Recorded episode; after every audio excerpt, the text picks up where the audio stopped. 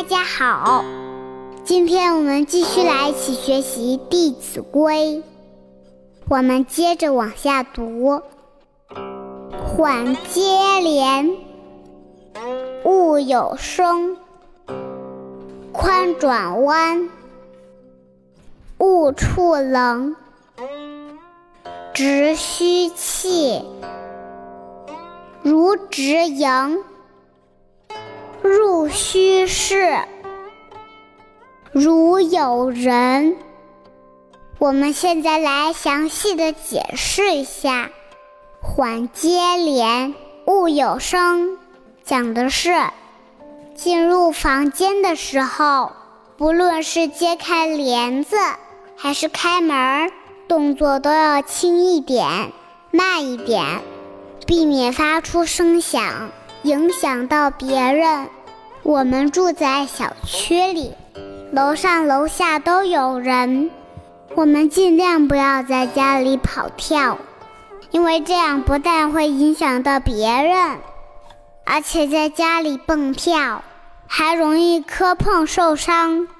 所以我们在自己生活的同时，也要替别人着想，这也是社会生活中。必要的素质。如果处处都能为别人着想，你未来的格局一定很大。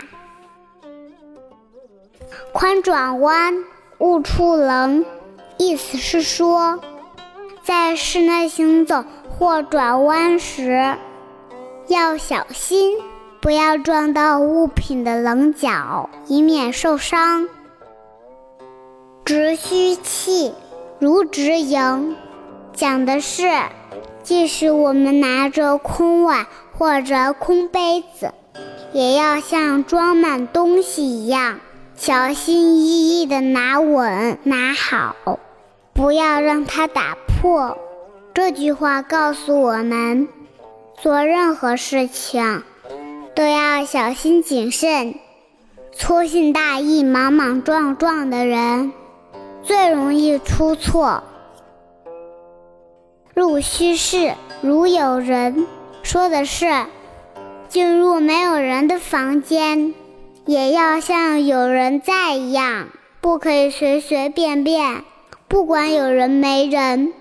我们的动作行为代表着我们的修养，所以不可随随便便。我们接着往下读：事勿忙，忙多错；勿畏难，勿轻略；斗闹场，绝勿近；邪僻事，绝勿问。事勿忙，忙多错，意思是说，做事的时候不要急急忙忙、慌慌张张。因为忙乱最容易出错，做事情的时候，只有内心平静了，才能有一个清晰的头脑，才能有正确的选择，才能把事情做好。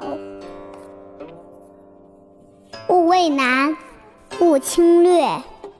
做一件事情，不要因为很难做，就犹豫退缩。